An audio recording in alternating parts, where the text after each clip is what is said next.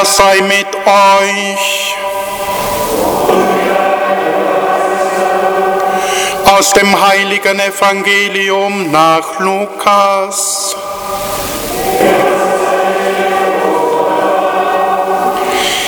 In jener Zeit war das Volk voll Erwartung und alle überlegten im stillen, ob Johannes nicht vielleicht selbst der Messias sei. Doch Johannes gab ihnen allen zur Antwort, ich taufe euch nur mit Wasser.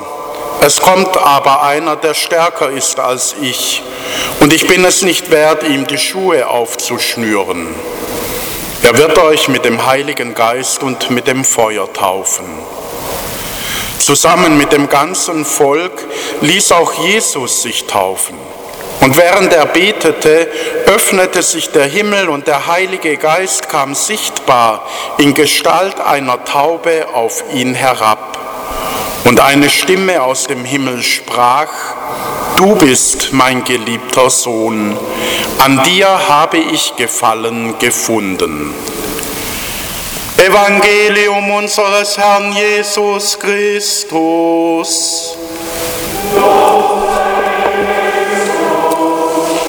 Schwestern und Brüder, liebe Jugendliche, wir feiern das Fest Taufe des Herrn und wir haben es schon oft gefeiert. Jesus geht in die Wüste, er hört, wie viele andere auch, die Predigt des Johannes. Es ist der Aufruf zur Umkehr und die Taufe, die Johannes spendet, ist die Taufe zur Vergebung der Sünden. Moment mal, Vergebung der Sünden? Wieso lässt sich dann Jesus taufen? Er ist doch Gottes Sohn. Und wir hören im Philipperbrief, er war uns in allem gleich, ganz Mensch, er war uns in allem gleich, außer der Sünde. Was soll das dann? Jesus macht uns damit deutlich, dass er mit uns Menschen ernst macht. Er ist uns in allem gleich geworden. Er kennt die Abgründe des menschlichen Herzens. Er weiß, wozu Menschen fähig sind. Er weiß, was wir alles können, wenn wir wollen, im Guten wie im Bösen. Und indem er sich taufen lässt, macht er deutlich, ich stehe in jedem Fall an deiner Seite. Auch dann, wenn du gesündigt hast, gerade dann bin ich für dich da. Ich lasse dich nicht im Stich in den Momenten, wo du dich selber nicht leiden kannst. Ich bin da. Ich lasse dich nicht im Stich in dem Moment, wo du dich schämst und nicht weißt, wo du dich hinwenden sollst. Am liebsten vielleicht im Boden versinken möchtest. Ich bin da. Ich bin an deiner Seite, auch dann, wenn du dir selber nicht vergeben kannst. Ich bin an deiner Seite immer. Das ist das Tröstliche an dieser Botschaft Jesu. Das ist das Tröstliche und zugleich die frohmachende Botschaft, dass es nichts mehr gibt in unserem Leben, wo wir alleine sein müssen sondern Jesus ist Mensch geworden, Jesus ist in einer Krippe, in einem Stall geboren, Jesus hat am Kreuz die Arme für uns ausgebreitet und ist gestorben, damit wir nicht mehr verlassen sind und verloren, sondern damit wir in der Gemeinschaft mit ihm und Gott bleiben.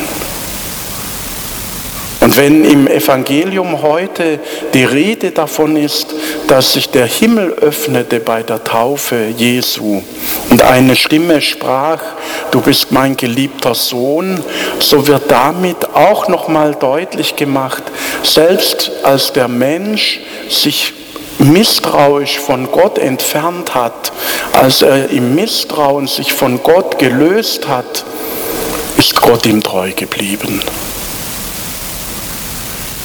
Wir dürfen daran glauben und darauf vertrauen, dass bei unserer eigenen Taufe sich der Himmel genauso geöffnet hat und Gott jeden einzelnen von uns als seine geliebte Tochter, seinen geliebten Sohn angenommen hat.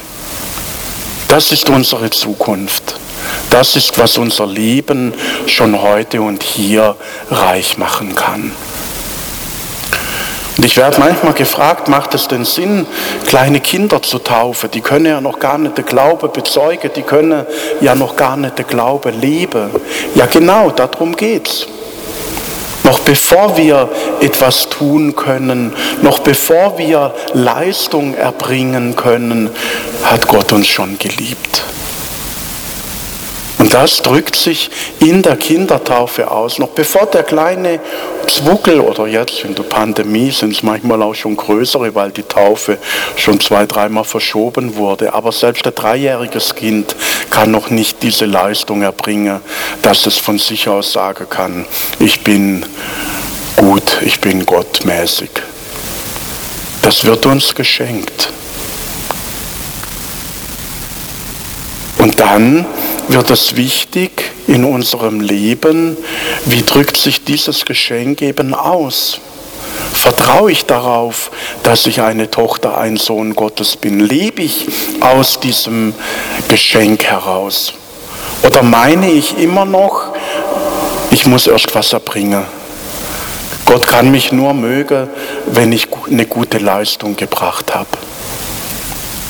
Das sind Spielregeln, wie wir sie uns selber auferlegen als Menschen. Und deutlich wird es ja im Alltag. Es wird von uns Leistung erwartet, Leistung, Leistung, Leistung. Dabei werden uns die wichtigen Dinge im Leben geschenkt.